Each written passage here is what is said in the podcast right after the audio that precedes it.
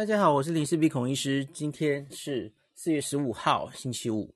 呃，台湾这个最近疫情就是创新高哈。我们这个奥密克戎的这一波疫情，BA two 为主的疫情，呃，因为我们政策已经改了哈，就是等于已经放弃清零，走向与病毒共存，所以案例节节升高。那今天这集我不是要讲这件事哈，我是要讲台湾这一个礼拜发生的蛮重要的一件事情。就是，呃，我们的教育部啊，在指挥中心记者会宣布了，说我们的学校停课的标准要有所改动。其实大概这两个礼拜，两个礼拜前我就跟大家讲哦，有两件很重要的方案正在运行哦。那我们一直在等他的 SOP 宣布哦。我原本以为啊，我原本以为居家照护的这件事会面临比较多阻力。所以我其实原本花了比较多时间在谈居家照护，我不知道大家有没有发现这件事哦。那我去研究各国就是轻症在家的这个政策哦，大家是怎么做的哦？那我花了蛮多力气也跟大家教育哦。可是我没想到后来出事的是这个，就是 呃放宽这个学生们停课标准的这件事，诶，结果反而在台湾引起了轩然大波。那我各自对这两个政策，前一阵子大家，只要你有我的脸书或 IG，你应该知道我都在线动有办过投票。那你大概也看过结果了哈。前者哦，其实获得压倒性的赞成。我后来想，其实我觉得应该是大家也对这个病很了解了哦。其实知道多半都是轻症或无症状。现在有一个非常明显的状况了哦，大家是比较怕你。确诊之后，你受到的一些自由的限制，你被框列，然后你十天不能工作哦，然后你你身旁的所有人都被框列，那影响到家人、公或是公司的人，大家反而比较担心这件事。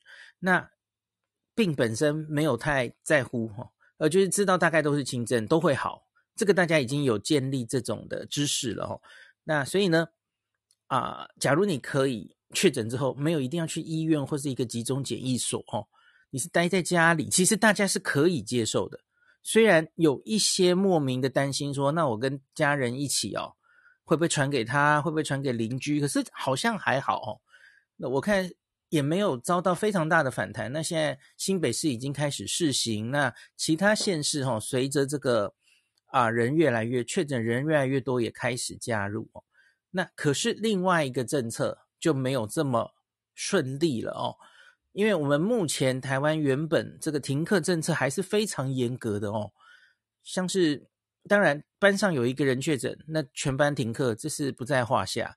可是呢，假如全校啊，这是中央原本的政策哦，全校有两个人确诊，哦，可能是不同班级的学生，可能包括老师一个老师一个学生，哈，两个人。那就全校会停课，十到十四天左右不一定了哈。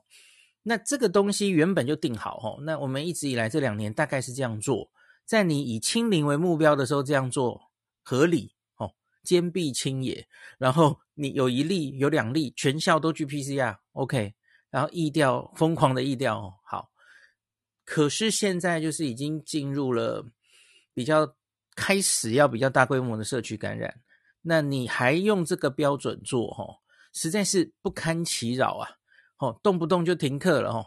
那所以势必要有所改变。那我原本以为这个事情其实也算是顺水顺理成章了齁，因为其实很多家长也会觉得动不动就停课，然后这个就在家里齁。大家记不记得去年五月的台湾，所有的学生都停课，都在线上学习，然后家长生不如死，大家应该记得那件事吧？哦。那很多人也要就因此啊，你要腾出时间照顾小孩在家里等等的哦，所以有一部分家长也是觉得这样会耽误小朋友的受教权，然后怎么样哦？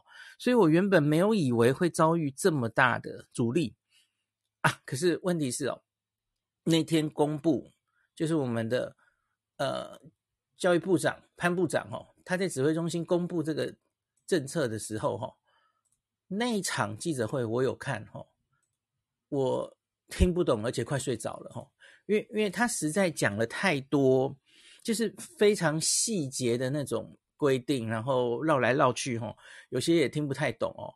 然后那天坏在坏在两件事，哦，第一件事情是阿中那天缺席，他好像是要去立法院还是哪里吧，哦，有重要的会，所以阿中不在，所以就变成想想主持吧，吼。可是想想关于。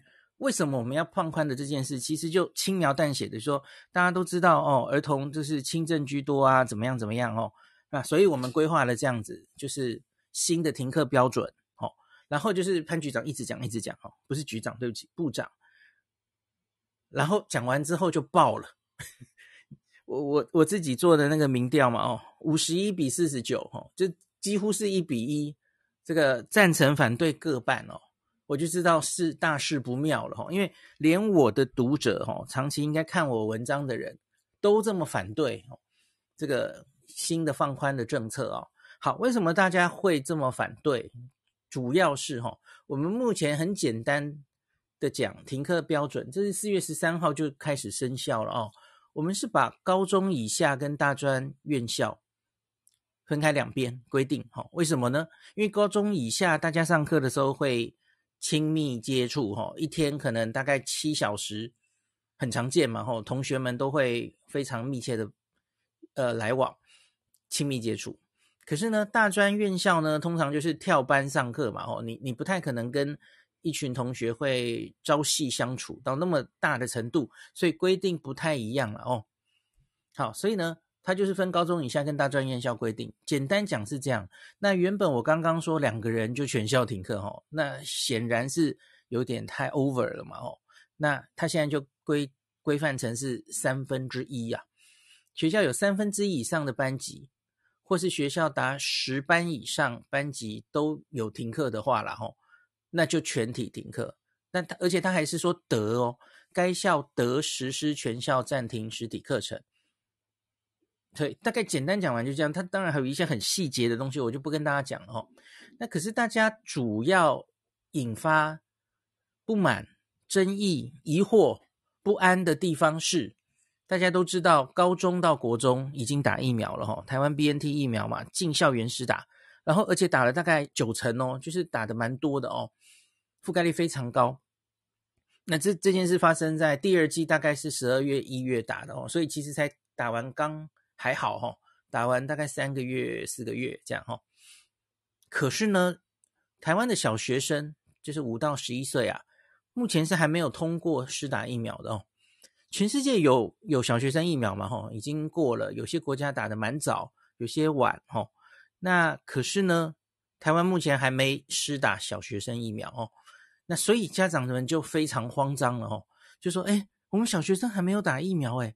那为什么他们也比照国中、高中一样的停课标准？这会不会不合理哦？没有受到疫苗保护，然后呢，这个五岁以下，那因为这也包括一些托婴，不是托婴啊，托儿所什么的一一并规范嘛，吼。那这些人五岁以下更是现现在其实是没有疫苗可打的嘛，吼。那对于这些人，不应该跟他一致，全部都规定一样嘛，吼。那这波当然主要是针对小学生在争议了，吼，怎么可以这样子哦？那目前为止呢，嗯，很多县市其实有一些不同的声音，哈，有些跟有些说不要跟中央一样，吼。理论上中央规定，教育部规定这个停靠的标准，当然你的地方想要紧一点，其实那是地方的权限啦，吼，是可以的啦，吼。那其实那个潘。潘部长也说会组成应变小组，个别地方或个别学校，你如果有特殊考量，可以有一个平台，然后应变小组来讨论、来决定这样子啊。哈，那目前我看中央社在四月十三号有整理，四月十五有更新哈，就是各县市到底会不会跟着这个停课标准？我们先来看一下目前的状况哦。四月十五号的，啊，对不起，这个是台北市四月十五号。公布的，然后就他们稍微都有一些自己的微调了哈。台北市说各级学校一个师生确诊就该班停课十天，这个这个没有问题。那确诊或接触者所属班级分布达该校三分之一或超过十班，全校这个也跟中央一样。那可是停停课的天数呢，由校方弹性决定。这个就没有照这个没有照十天了哦，没有照中央规定这个十天哦，弹性决定看状况了哦。那另外就是幼儿园，刚刚我说幼儿园嘛哈，因为活动班级界限不明显，共用区域多，所以。一园有一个师生确诊，那如果疫调结果全师生都是密切接触者，那就全员停课十天，所以这个也是一个微调，对吧？好，可是他这个台北市倒是没有针对小学生特别规定。哦，好，那新北市就说尊重中央一致标准，完全跟中央一样。哦，那桃园市长郑文灿说会是这个确诊足迹跟疫调结果而定，若跨班活动足迹多，他也可能全校停课，因此他也没有说他留保留一个弹性嘛，他没有说要完全照中央这个了哈，维持一个还弹性，我想也是对的了哈。那台中市长卢秀燕是说，台中停课标准会以分零，那一样，他就是国小以下哦。刚刚我们说很多家长担心的嘛，所以国小以下跟幼儿园他就维持现状。那国高中他是有打疫苗的，他就照新版。我觉得这个是现行，听起来以民众感受来说，这是最合理的。哦，这个你先不管那些什么，我等一下后面会讲的，小朋友得新冠到底风险多高？好、假如我们打疫苗的话，疫苗有效性有多高？我们先都不管那些事哦。可是，一般的家长。卢秀燕市长做的这个政策是台面上应该一般人听起来是最合理的哦。好，台南黄伟哲市长说支持中央政策，可是国小都是十二岁以下的学童，没有打过疫苗，当然可以使用比较严格的标准。那他觉得有必要再沟通讨论哈。他说防疫政策是动态检讨、滚动式检讨，不是一一成不变的哦。好，高雄的奇迈表示啊。原则上，他会参考中央的标准，但仍会根据疫调及各校情形决定。那国小他也特别讲了哈，他说国小部分会采取高强度、严格标准框列采检，有风险就停班课。所以看起来陈其迈大概国小也会采取比较严格的标准哦。好，基隆市长林佑昌他说，中央公布的是指引，也是原则。那县市首长都是地方防疫指挥官，地方本来就可以依当地状况调整防疫，没有跟进不跟进的问题，所以其实也是保留一个 弹性啊。哦，好，那其他县市我就不太，就我我不一一念了，然后大家可以自己去，我会把链接放在最前面哦。好，那有一个开第一枪的是云林吧？哦，县长张立善说，考量十二岁以下国小。还有幼儿园的学生未打疫苗，承受风险真的太大，所以云林不跟进教育部的最新公告停课啊，好好，这个就跟最后结论是跟台中一样嘛，吼，云林是开第一枪的哦。好，其他我不念了，那我接下来要讲我我主要要讲的部分了吼。我回头看这一次这整件事哦，这件事当然还没有发展完了哦。那可是假如可以再来一次的话哦。我觉得指挥中心应该要做的更好一点的事哦，呃，应该要先跟家长、地方政府或是学校这边要先有非常好的卫教跟沟通，然后才寄出这个新的。你要知道这样做会面临什么阻力，要跟他们先有先有沟通之后。让我们的这些家长其实有一定的卫教理解之后，然后才定这个标准哦。怎么说呢？因为他们现在在执着的是，哦，觉得好危险哦。这个小学生哦，幼儿园没疫苗打哦。那在新冠之下，这然后你没我们又没有通过儿童的疫苗，那你为什么没通过哦？那是言下之意，好像是应该打过疫苗之后，我们才可能照着国中、高中这个停课标准哦。好，可是我觉得我们接下来，假如要对这件事情很好的来做决定的话，有非常多东东西要沟通哦。专家自己可能也要先吵一架哦，因为我现在接下来要念的这些东西未必有标准答案哦。好，包括什么呢？包括了我们要说明清楚、理解清楚，到底小学儿童感染新冠的风险有多大？哦，它的致死率到底是多高？那大家现在知道，它通常是重症致死是很少，这个大家都知道。可是问题是，新闻都在报嘛，哦，这两年的经验，大家都说会有后遗症啊，很多报道，很多新闻会会有后遗症啊。那产生后遗症这个 Long COVID 儿童的这几率是多少？哦，又不是染病就一定没事。OK，他们都会考虑这件事嘛，哦。好，那再来有儿童疫苗。那施打儿童疫苗到底有什么优缺点？我们能期待打疫苗之后可以有效的防止住儿童本身的感染吗？那个效果有多好？可以持续多久？它可以防住院吗？它可以防止儿童把病毒带回家传给老人吗？这全部都是问题呀！我们有答案吗？有些是没有答案的哦。我继续念，还没完呢。那打疫苗到底可能的副作用几率是什么？有没有完整的追踪？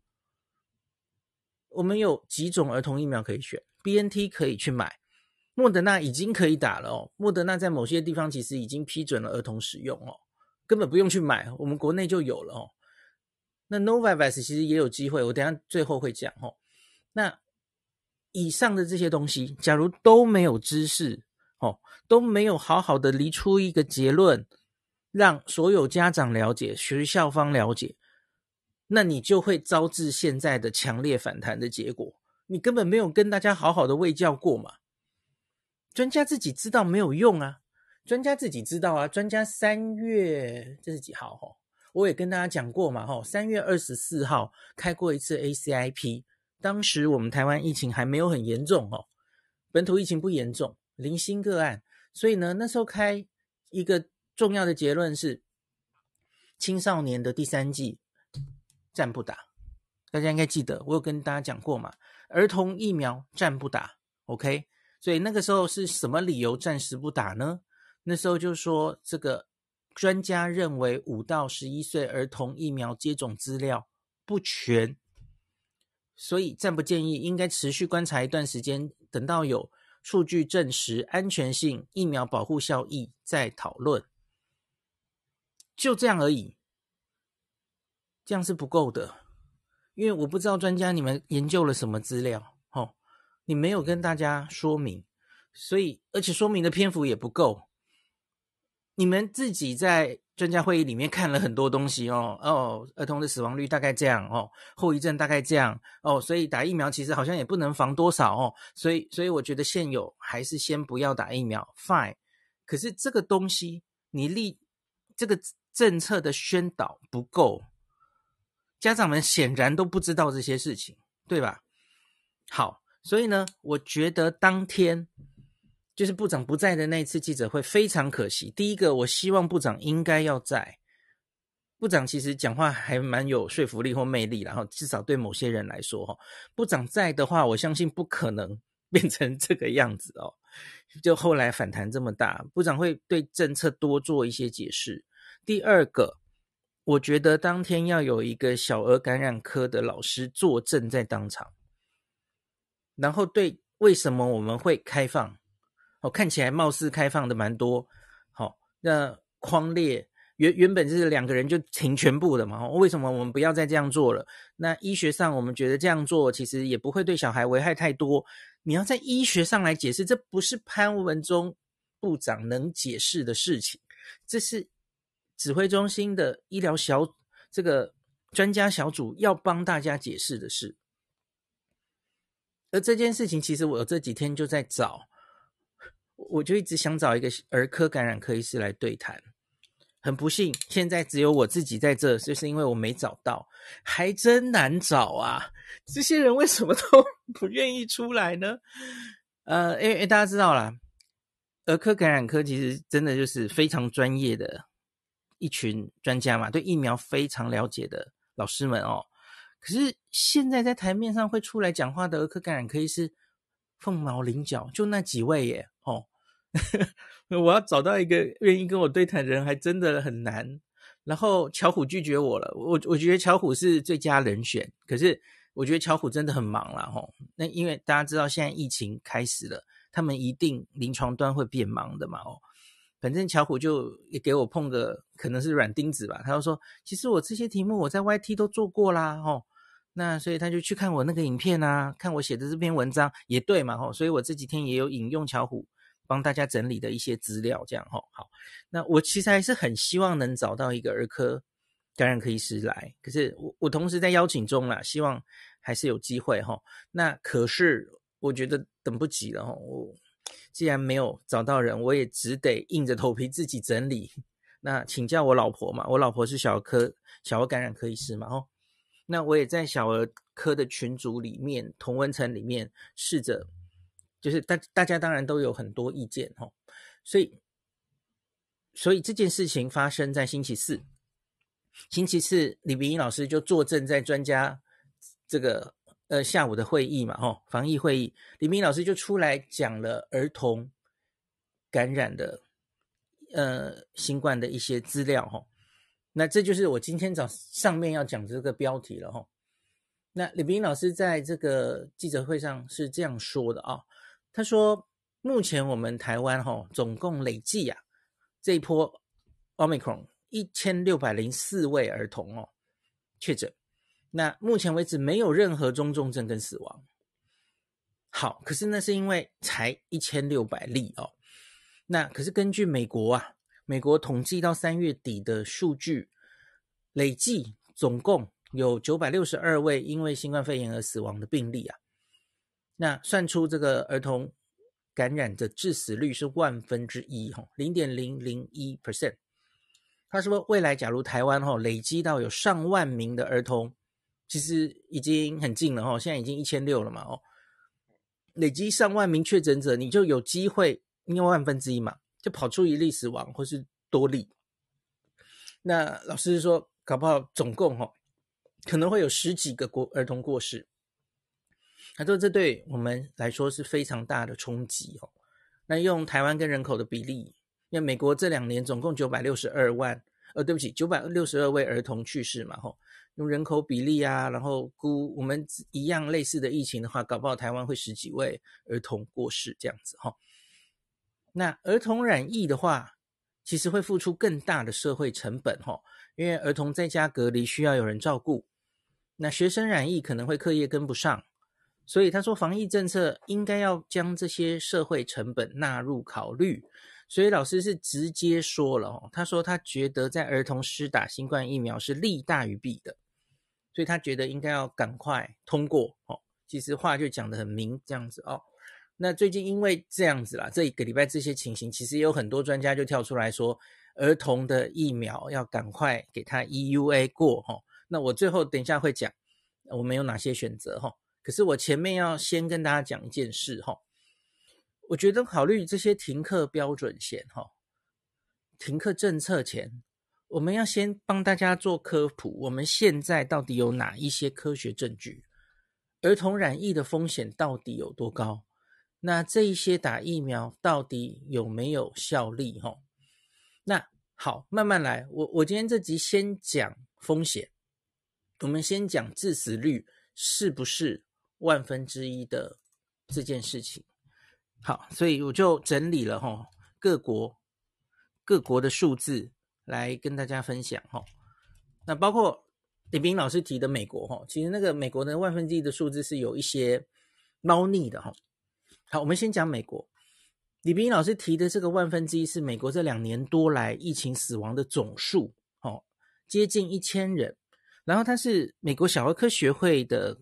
网站上的资料，那它指的是小儿科。那小儿科在美美国的每一周哈定义不一样，有些是十七岁，有些是十九岁，还有二十岁的哈。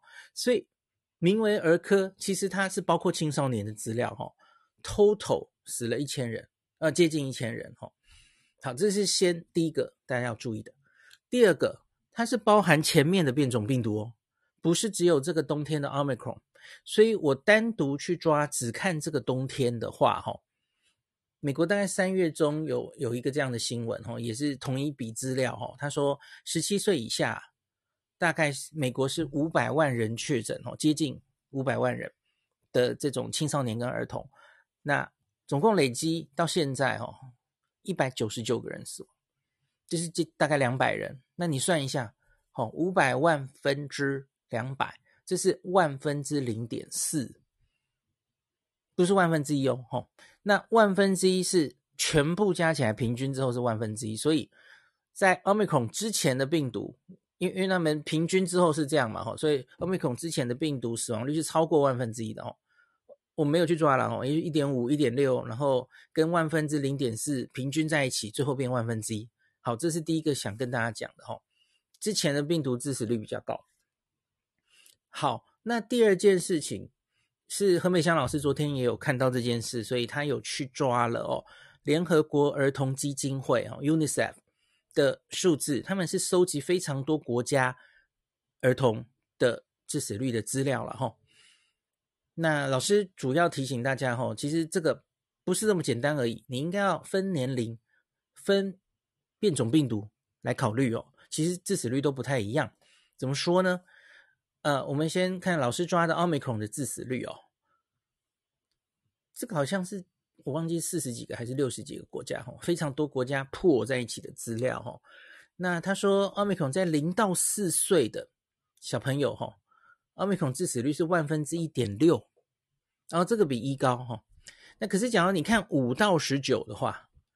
儿童到青少年，其实它还有割啦哈，五到九，然后十到十四，十四到十九，那可是其实差不多哈，因为五到十九这一群小朋友在 Omicron 上看起来其实都是非常非常，呃，几乎都是轻症哈，那它这个致死率是十万分之六到八，哦，更更低了哈，是十万分之六到八哦，就是凤毛麟角。那我相信，假如再详细去研究这一些小朋友，因很不幸跟因为新冠致死的小朋友，应该蛮一定的比例是有慢性病或是免疫力有问题等等哈，或是有一些肥胖什么的问题，当然有可能哈，可是我没有找到那么详细的资料了哈。好，所以你看，老师提醒大家的是零到四岁了哈，也也有一些研究是说小于一岁哈，那可能要特别小心。可是大概五到十九就还好吼。所以，这个你看哦，它这个新冠病毒在零到四岁，这是目前其实还没有疫苗可以打的。所以你即使引进疫苗，好像也没有办法跟跟跟这个零到四岁这个风险比较高的，在儿科病这个病人里面，零到四岁是相对高一些的哦。那可是五到十九岁，其实大概就是十万分之六到八，哦，非常低。那老师也去抓了全部。从新冠到现在两年多了哦，那零到四岁这个致死率是万分之五点六哦，比刚刚一点六就高了。那五到十九岁的话是跳到万分之二到三，所以你看全变异株的致死率哦，抓两年多的资料，很明显就比较高。所以因此，Omicron 的致死率是小于过往的其他变异株。好，你一定会 argue 说。这个资料里面，哈，国外小朋友的这个 Omicron 的致病率这么低呀，哈，致死率这么低，有没有可能是因为第一个他们之前自然感染过了，或是他们有广泛施打疫苗？哦，呃，广泛施打疫苗这件事，哈，其实在全世界几乎没有发生的太多，大概以色列或新加坡的小朋友也许有，哦，可是其他的国家即使有打疫苗，其实打的。人数大概都没有非常多哈，那自然感染这件事的确有可能，的确有可能有这样的影响哈。那特别是之前疫情特别严重的国家，当然有可能哈。那可是在这个 Delta 之前呢哈，小朋友其实是不只是得到多半是轻症哦，好像其实连感染都比较不容易感染，相对于大人来说了哈。那所以每一个国家大概就不一样了哈。那到底这些小朋友之前有没有过自然感染？所以他其实对 Omicron 是第二次感染，这个致死率才会这么低。这个可能还要再细看哦。好，那我们先不要做这么详细、太深入的讨论哈，因为我这里也没有很好的答案。总之呢，我们大概可以下这个奥密克戎致死率是小于过往其他变异株。好，那再来，我们再来看英国好了哈。英国在今年以来，那它因为奥密克戎死亡的案例数，我有去找，这今年以来每一周每一周分年龄层哦。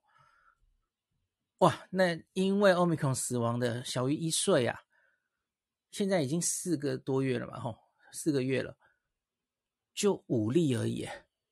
那一到十岁是十二例。今年以来，因为 Omicron 死亡的十四岁以下英国小朋友十七例，我没有去找分母，可以去找，可是一定是非常大的一个分母。大家知道英国这这因这个哦，这个冬天也是感染的非常严重哦，指数型上升。然后在那个表里面呢，每周哈死亡的都是 年长者一堆啊。假如你看过那个表哦，你就会有概念了。就是在这一个家长们，你真的不要再过度担心小孩了。他是这三年、这两年来这个新冠疫情中最不需要你操心的一群人。你们应该要做的是好好照顾自己的健康，还有关怀家中还有认识的长辈，到底打了第三剂疫苗没有？哦，我念一下数字给大家听好吗？这个英国。一今年以来每一周死亡人数啊，八十五岁以上，你触目惊心啊！八十五岁以上每周死多少人？三百四十二、五百九十七、七百四十七、六百七十九、六百三十二。你要关心的是这一群人呐、昨天传出来了嘛？还是今天？花莲那个布立医院哦，院内感染。可是我更更触目惊心的是，他有同时有那个。是安养院的居民也有受感染哦，来了跟香港一样哦。我最担心他攻入安养院这样的机构哦。那我再念一个七十五到八十四岁哦，每一周死多少人？两百九十六、四百四十一、四百五十三、四百五十五。我我就不念了，就四十五岁以上也一百人、两百人哦。这些老人家。好，四十五岁以上死亡大幅增加，即使英国已经这么多人自然感染过、打过疫苗了，他们在 Omicron 的这一波冬天的疫情，每一周还是死这么多人呢、啊？对啊，所以这个啊，这不是，这是你要最操心的一群人，而不是这些十四岁以下的人，在这整个冬天就只有十七个人死亡。那英国做了什么事？英国可没有大量施打疫苗哦。英国是大人们在家工作，小朋友去上课。然后今天有英国的朋友跟我补充，哦，他们其实国中以上的小朋友会做快筛，哦，一周做两次快筛，也不是所有的小朋友，小学生根本没在做快筛，就是有症状的话，在有症状大家就待在家里休息，大概就这样，哦，也没有那样。这个风吹草动就全部都停课，全 全全班停课，全校停课等等的哦。这每个国家每一个地方可能做法会不一样啊齁。那可是就是经过了这两年多啊，这一些国家他们都知道小朋友反正致死率是非常低的哦，也也不需要太为他们。操心，你要操心的反而是他们会不会回家传给老人家。哦，好，英国讲完了，那所以我们再来看香，呃，对不起，我们应该看到日本了哈。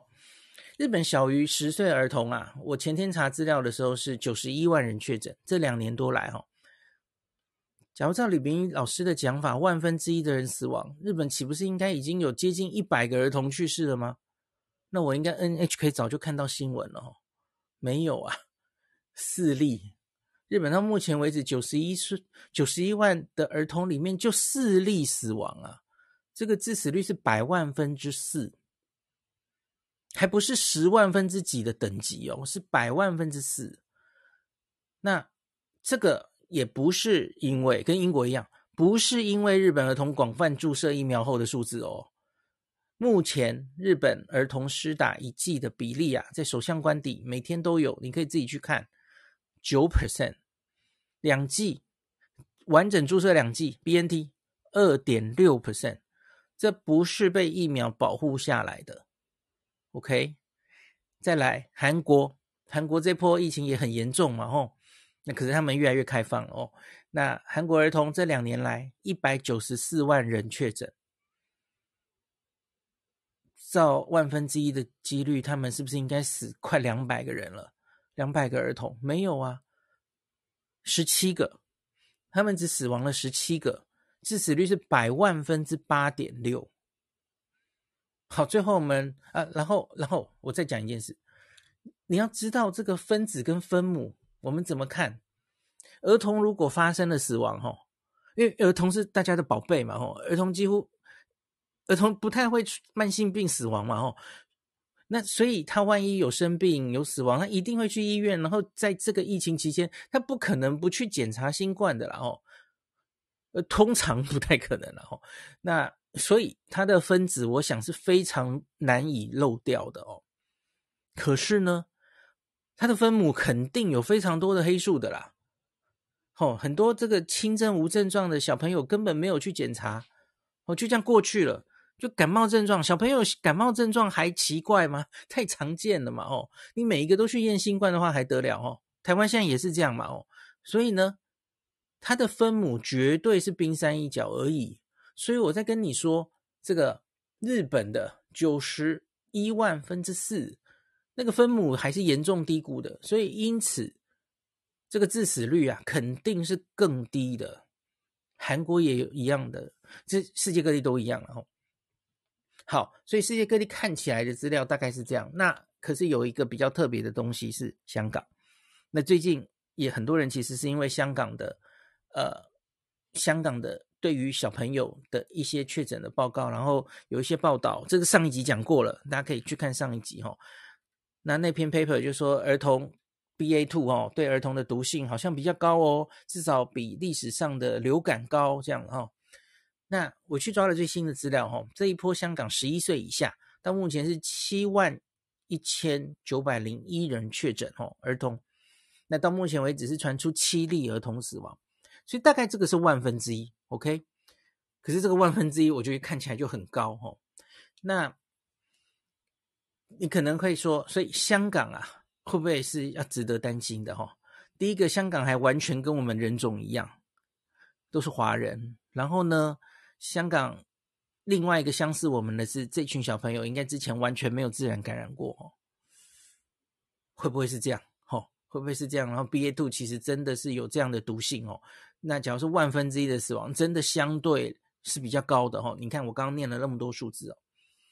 好，那可是如同我上一集有一集单集跟大家讲的哈，我觉得香港的这七例死亡是不是真的？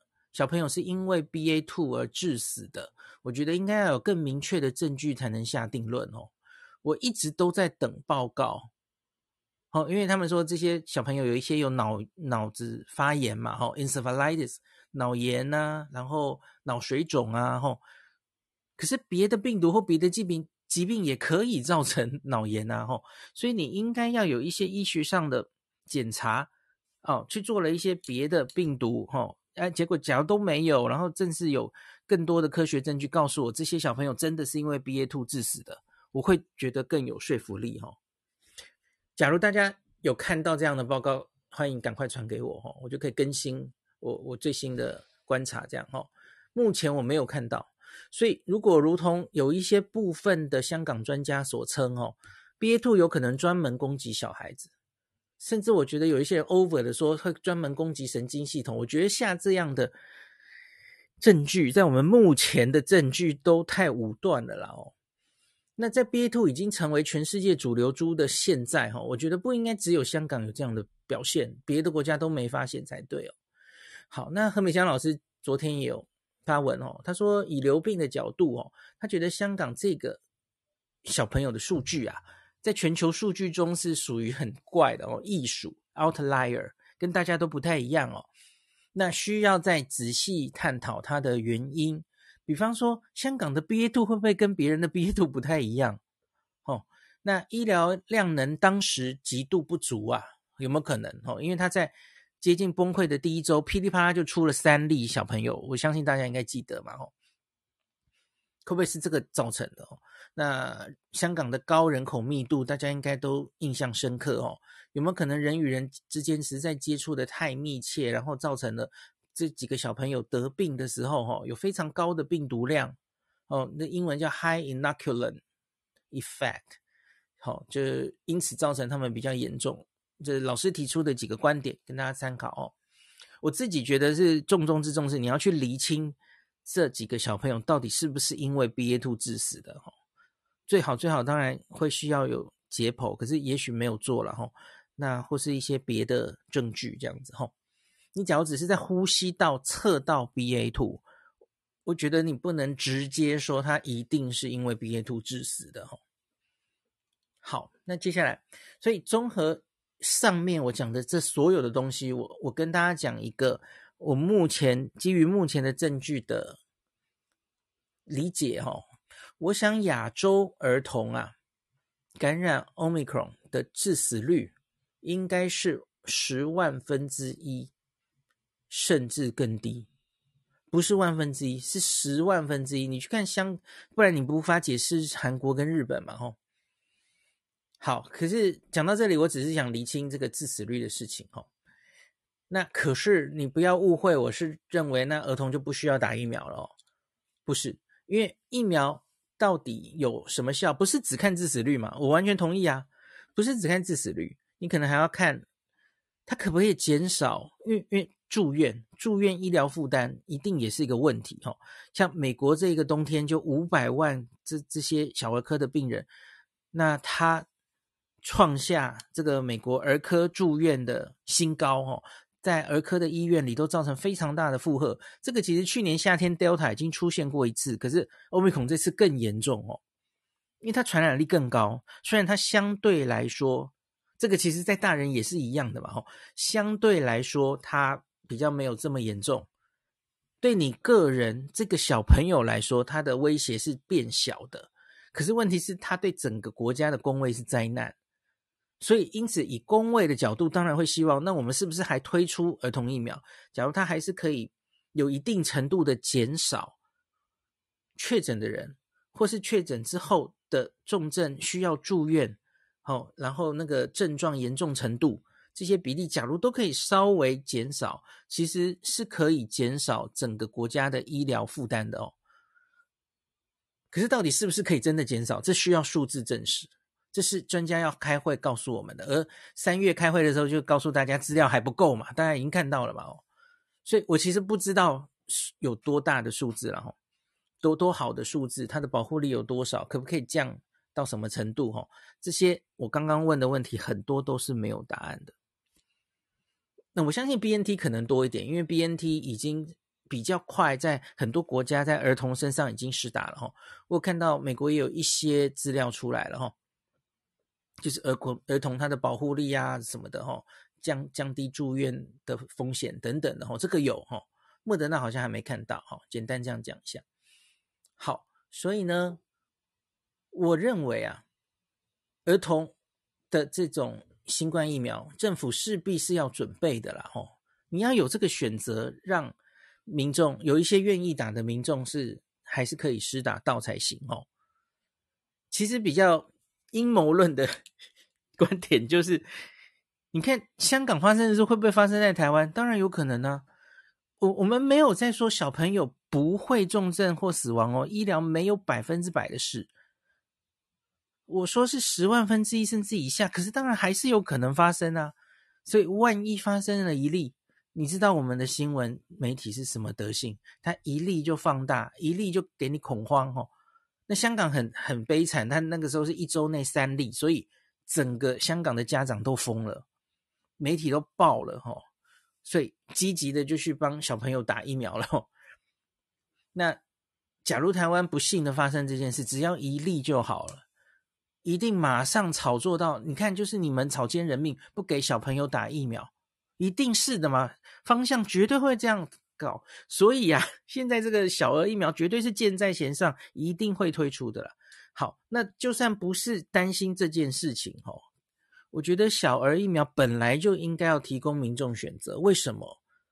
因为儿童里面也有一些有慢性病风险的人呐、啊，哦，有癌症的病童哦，有免疫力好。或者有一些肥比较严重肥胖的病童等等哦，这小儿科可能比较清楚哦。儿童也有儿童的新冠重症的风险因子，那你要让这些人有疫苗可以打，那英国对于一般健康的儿童批准的是很晚了哦，是只是这一波 Omicron 疫情过了之后他们才批准的哦。可是对于免疫低下的儿童，他们是很早就批准了哦。所以这叶医师也常跟我讲，就是台湾这个。这个上个月说暂时儿童不打的时候，其实叶医师就有点意见哦，就是你你一般人不打 OK，可是免疫不全的小朋友，你应该要给他们准备才行哦。好，如果我们儿童疫苗要开打，其实我觉得这应该不远了哦。指挥中心要有给家长清楚的施打的说明书，那里面要列举儿童感染新冠的，我刚刚讲的致死率。那你不要用万分之一吓大家，明明没有那么高。那李明老师昨天就说，后他致死率万分之一，然后他的风险，像比方说严重过敏啊、心肌炎的风险是十万分之一，因此利大于弊。好，你不应该用错数字，因为明明我觉得致死率大概也是十万分之一的几率。好，大概这个意思哈。假如你要这么简单的只比这个利大于弊的话，哈，那当然还有。后遗症长新冠的几率到底多高？那我们有一些前面病毒的研究，我也跟大家分享过嘛，吼啊，打疫苗反而会减少你长新冠的几率，吼，所以这这也是一个可能的好处。那还有 MISC 嘛，我也跟大家讲过嘛，吼，多多系统发炎症候群，那打疫苗可以减少它，这个是 Delta 的病毒有这样的资料。那可是我们台湾人、东方人。这个长新冠 MISC 的几率到底高不高？我前面有一集跟大家讲了，以日本的资料看起来并不高。哦，我觉得这些全部你都可以，该怎么讲呢？要讲的那么啰嗦的话，家长可能会疯掉了。哦，可是我觉得做出医疗决定，这些东西都是我们在考虑的。哦，听得懂的人就讲给他听。哦，那施打疫苗的优缺点，你可以防止病童本身的感染。防止他就算感染了，防住院有多大的效果？那防止他带回去传给家人的效力如何？而这个效力会持续多久？就我的理解，应该是不是很好的哈。就是打两，因为这是 Omicron 嘛，打两剂，你看大人其实就可以预期小孩也不会好到哪里去嘛。大人这个啊，呃，就我我不就不重复了哈，两反正打两剂，然后几个月就降到五十 percent 以下。那你即使打到第三剂，也没有很乐观，这个我都讲过了哈。所以呢，就如同我一直跟大家讲的嘛，打疫苗目前其实着重的就是防重症，我不会非常期待它防感染，还有防把感染带回家传给人的这种能力的话。那原本重症比例就非常低的小朋友，我们真的有必要让他们全部都广泛去施打新冠疫苗吗？我会打一个问号。那我觉得你要有更多的科学证据说服大家，如同三月那一次的答案。好，那当然现在因为台湾疫情开始大流行了，小朋友得到的几率变高了，所以你这个答案也许会。有变化，OK，好，那可以，因为家长也可能比较有施打意愿。那可是我觉得这一些基本的东西还是要呈现给大家，而不是一个简单的利大于弊，而那个利的证据其实根本还不够清楚的话，我觉得这是不太好的哈。好，那然后我们来讲一下哈，最后来讲一下，那到底有什么疫苗可以选择？这几天就有一直有人说，啊，你看，现在才去买疫苗，就每次都说超前部署，根本没有超前部署啊！现在去跟 BNT 买疫苗，什么时候会到货啊？哦，该准备的疫苗还是要准备哦。孩子，呵呵，这个其实也不能怪有这种想法的民众，可是我要跟你讲一件事哦，莫德纳我们现在满手莫德纳吧，大家应该知道吧？哦，莫德纳今年台湾有两千万剂的订单，明年一千五百万剂。这个疫苗可以直接打给小孩，这个已经在欧盟、加拿大、澳洲批准了，吼，国家还不多了，吼。五到十一岁儿童啊，莫德纳的剂量，临床试验都做出来，就是免疫调节的的临床试验嘛，哦，那莫德纳是给成人的半量，五十微克，吼，打两剂。好追加剂还没有批准哦，儿童的莫德纳的第三剂还还在还在审哦。那目前是批准了两剂啊，欧盟是三月初过的哦，所以其实真的还不久哦。那所以因此应该还没有累积太多资料，这相比于 BNT，BNT 已经过了蛮久了哈。所以呢，那莫德纳其实。它没有跟 BNT 一样哦，BNT 辉瑞它针对儿童剂型，因为我讲过很多次，这个是成人的三分之一量，十十微克啊，它特别做了一个橘瓶儿童包装哦，那所以因此你真的要打，我已经讲烂了嘛，你真的要打儿童疫苗的话哦，你应该要去跟他们采购。那想想他们是说，其实已经谈一阵子了哈，我不知道谈多久了哈，四方会谈。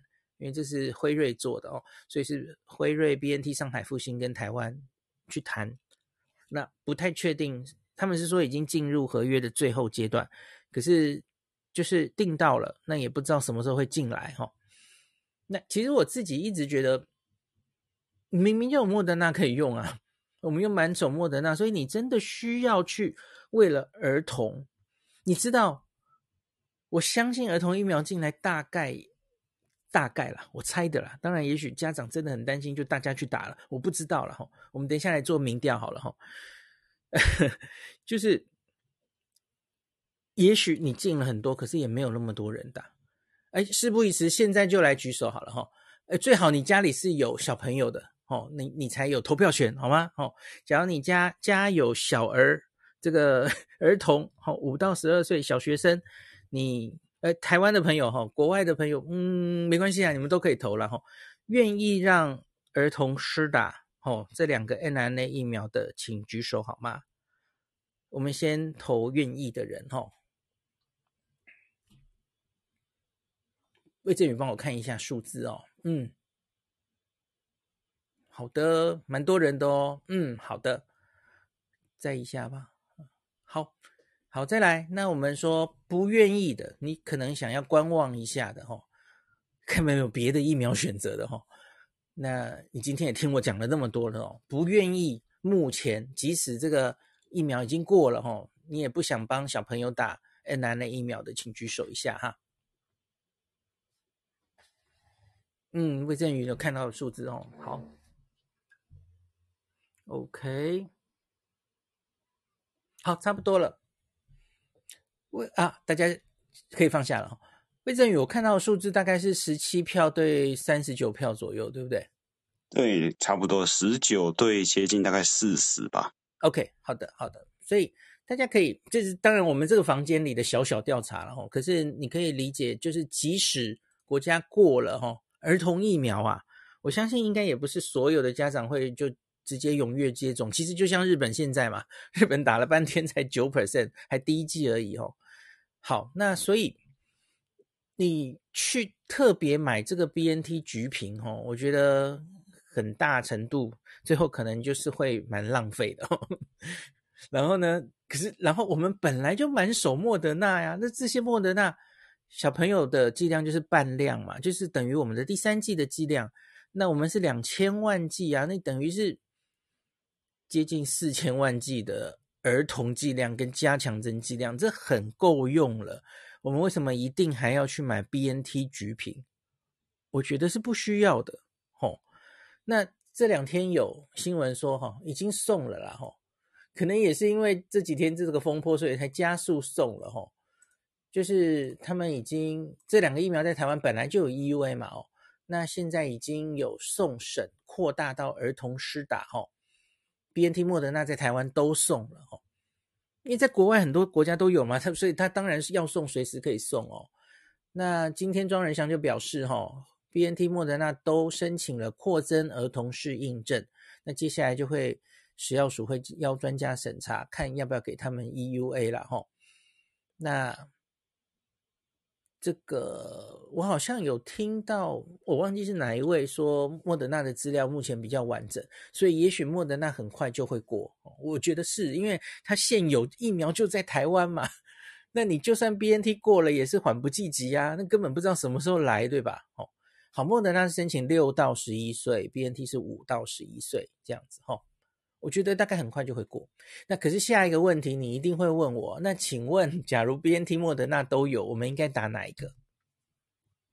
好，这里有一个就学术上比较困难的问题了，哈。上次讲儿童疫苗，啊，莫德纳为主的进展，我相信你应该记得，哈。从六个月到五岁，就是学龄前儿童，其实这两家公司也都去做了嘛，吼。可是这两家它的剂量上真的差蛮多的哦。那所以就是莫德纳现在是这样子哈，学龄前它就用二十五微克，成人的四分之一，那儿童是五十微克，那青少年以上就是一百微克，二十五、五十、一百。那 BNT 呢？BNT 是学龄前是用三微克，这是大人的十分之一哦，三微克。然后儿童是十微克，那青少年以上是三十哈。OK，所以你可以看到，诶，很怪哈、哦。这个我们就说今天说的儿童的话哈，莫德纳是打五十，BNT 是打十，这是五倍了。所以你去看它这个综合抗体。还有它的不良反应，在这个免疫桥接的实验里面，哈，很明显，莫德纳产生发烧的比例就蛮高的了，哈。那所以可能会跟你说，或是预期中大概也是这样的哦，就是有点像你到底是想要 抗体打得比较高，还是要产生的不良反应比较少一点，哦。因为很明显剂量就差很多，你看莫德纳跟这个。BNT 成人的剂量是差三倍，可是这个在儿童剂量是差五倍耶。那个小小孩就差更多了哈，小小孩是二十五跟三差八倍嘛，哦，差八倍，越小小孩差越大倍数，有点怪嘛，哦，好，所以到底合适的剂量是什么？其实这里资料真的还不够哈。那效果有多好？其实很多就更没有资料了哈。我们在看莫德纳的效果哈，我相信专家为什么三月那一次没有过，也是因为莫德纳应该数字还不多，它大概明显的资料交付你的资料就是它的免疫桥接哈，他打这个五十微克在儿童身上可以达到很不错的综合抗体，副作用也 OK 哦，大概就这样。心肌炎大概不会有青少年那么多哈，这个是预期中的哈，BNT 也是这样哈。那只是当然，它整体的大量施打的呃安全性，我想大概现在还在累积中了哦。这就等我们的专家看会不会再跟大家报告哦。在欧盟、加拿大、澳洲应该会有一些施打的资料。好，最后还有一个选择，Novavax。Novavax 在印度最近通过了青少年的 EUA 哈，它是在印度做这些往下的年龄的临床试验。那我有看到一个新闻稿说，他们还在往下做儿童的哦，希望今年内可以送，可是我不太确定他们现在进度多少了哈。好，所以 Novavax 也有机会哦。那我们应该快快买到快进来了哦。那我我跟他讲过嘛吼，假如是打五到十一岁儿童，我家有一个这样子的小学生儿童的话吼。我们家妹妹十二岁了啦，所以她已经打 BNT 了哦。那可是，假如是五到十一岁的儿童，那我知道主要的是，我我不太会期待它它的防感染效果哈。所以我觉得冲高抗体其实不一定有意义的话哦，你其实这也不只是对小朋友啦，是对大家其实都一样吧哈。那我会觉得，我我可能比较希望他打一个呃。不会太不舒服的疫苗，哦，那比较能掌握它的不良反应的疫苗，因为这个我们比较熟悉嘛，哦，次半月蛋白疫苗的平台这样，哦，那 mRNA 我我真的在小朋友可能会有点担心，哦，特别是不良反应也比较大这样，哈。那我更不能忍受 BNT 哦。我上次有跟大家讲哦，BNT 其实它在两岁到五岁这个族群哦，目前它就招致困难嘛，因为它只用三微克，然后他就做出来中和抗体没有很高，所以他说我们晚一点再送。然后他做的决定是，那我们来打三剂吧。我个人觉得这是很诡异的 决定哦，三维克打三剂，嗯，就是一开始就打三剂。剂量低低的哈，我觉得 BNT 好像在学龄前儿童剂量用到太低去了哈。好，这是上次也有讲过类似的事。好，总之大概这样。那可能也有很多朋友在期待高端哦，可是高端到目前我好像没有看到他们往儿童进展了，哦，这有点可惜哈。假如高端也可以在儿童有资料的话，那当当然也是。一个另外的选择哈，好，那今天这集有点拉拉杂杂讲了很多，我最后讲一个来下一个结论哈。我我我自己觉得有两件事情可以做，第一个是在这个儿童很明显不是新冠很主要的风险族群，所以我个人觉得可以在防疫上不需要这么如临大敌哈。原本的那种一校两人全部停光课，很显然不需要这样，也不需要全校去做 PCR。我觉得可以专注于有症状的同学在处理就好了。有症状的同学去做快筛或停课，这样也就够了。那假如真的不幸就传染了很多哈，嗯，在我们的疫苗还没有进来之前哈，假如你是疫情其实还没有那么严重的。县市，我们现在很多县市其实就是做法不一样嘛。有些县还不习惯那么多案例，所以他难免会做的比较 over 一点哦，偏向以前的那种防疫的心态。好，我觉得你现在其实可以说，小学生以下就直接停课了。那打了疫苗的国中生以上，好，继续上课，OK。可是你你就管制怎么样？哦，我觉得这可以啊。哦，可是等疫苗来之后，假如大家有打疫苗之后，那小学生回来上课，那我觉得还可以做的一件事情是，呃，类似英国的做法，哦，就是发快筛给小学生，这这当然是要政府免费发，哦，发给学校去做。我们现在本来就有做做这件事嘛，哦，苏贞昌院长不是说一个月要做四千万个快筛，然后发给大家吗？哦，疫苗，呃，快筛国家队什么的，哦，我觉得可以用在学校啊，哦，你就规则的跟英国一样，一个礼拜就测两次快筛。哦，那阴性的就继续上课，阳性回家休息，就这样做啊！你不需要动到全部的人都被隔离哈，因为你知道现在这个做法哈，我相信隔离不完了，会层出不穷的啦，东冒一个，西冒一个，你每一次就十次停课，呃，十天停课，十天居家啦，在在家里远距离上课，其实会被切切的哈，啊，小朋友的。整个学习的流程可能都会被切断哦，切得很琐碎。因为这可能是大家要接下来要思考，我们到底这些停课政策哦，配合我们的疫苗政策，到底应该怎么做哦？那疫苗真的出来的时候，你要不要去打？打了之后，你就真的可以安心了吗？你原来怕的事情，真的就会解决了吗？你打疫苗是为了小朋友好，他获得好处有多少？还是其实你只是在治疗你心里的焦虑？我觉得大家要思考这件事哦。那我其实没有非常好的答案。那我之前谈论儿儿童应不应该打疫苗，其实我就说我不是专家。儿童疫苗有非常多老师，我相信他们应该会经过激烈的辩论，然后告诉我们家长应该做出怎么样的决定哈。我们交给专家就好，因为这其实真的蛮复杂的。很多资料还不断的在累积哈。好，那今天就讲到这里，感谢您收听今天的林氏璧孔医师的新冠病毒讨论会。如果你觉得这个节目对你有帮助，喜欢的话，欢迎你推荐给你身边的朋友，或是在 Apple Podcast 上面留下评价，后也可以留言哦，五星好像每天都可以留哦。希望大家当我的种子教师，推广正确的新冠卫教。以科学防疫，不要只以恐惧防疫。行有余力的话，欢迎您赞助林氏璧孔医师喝杯咖啡，让我可以在这个纷乱的时代继续分享知识，努力做正确的新冠相关卫教。如果你想看到更多孔医师分享的新冠疫情相关资讯，或是临时必发的日本旅游资讯，欢迎你加入脸书上的日本自助旅游中毒者粉丝专业。那或是我也有 LINE 的官方账号，或是 Telegram。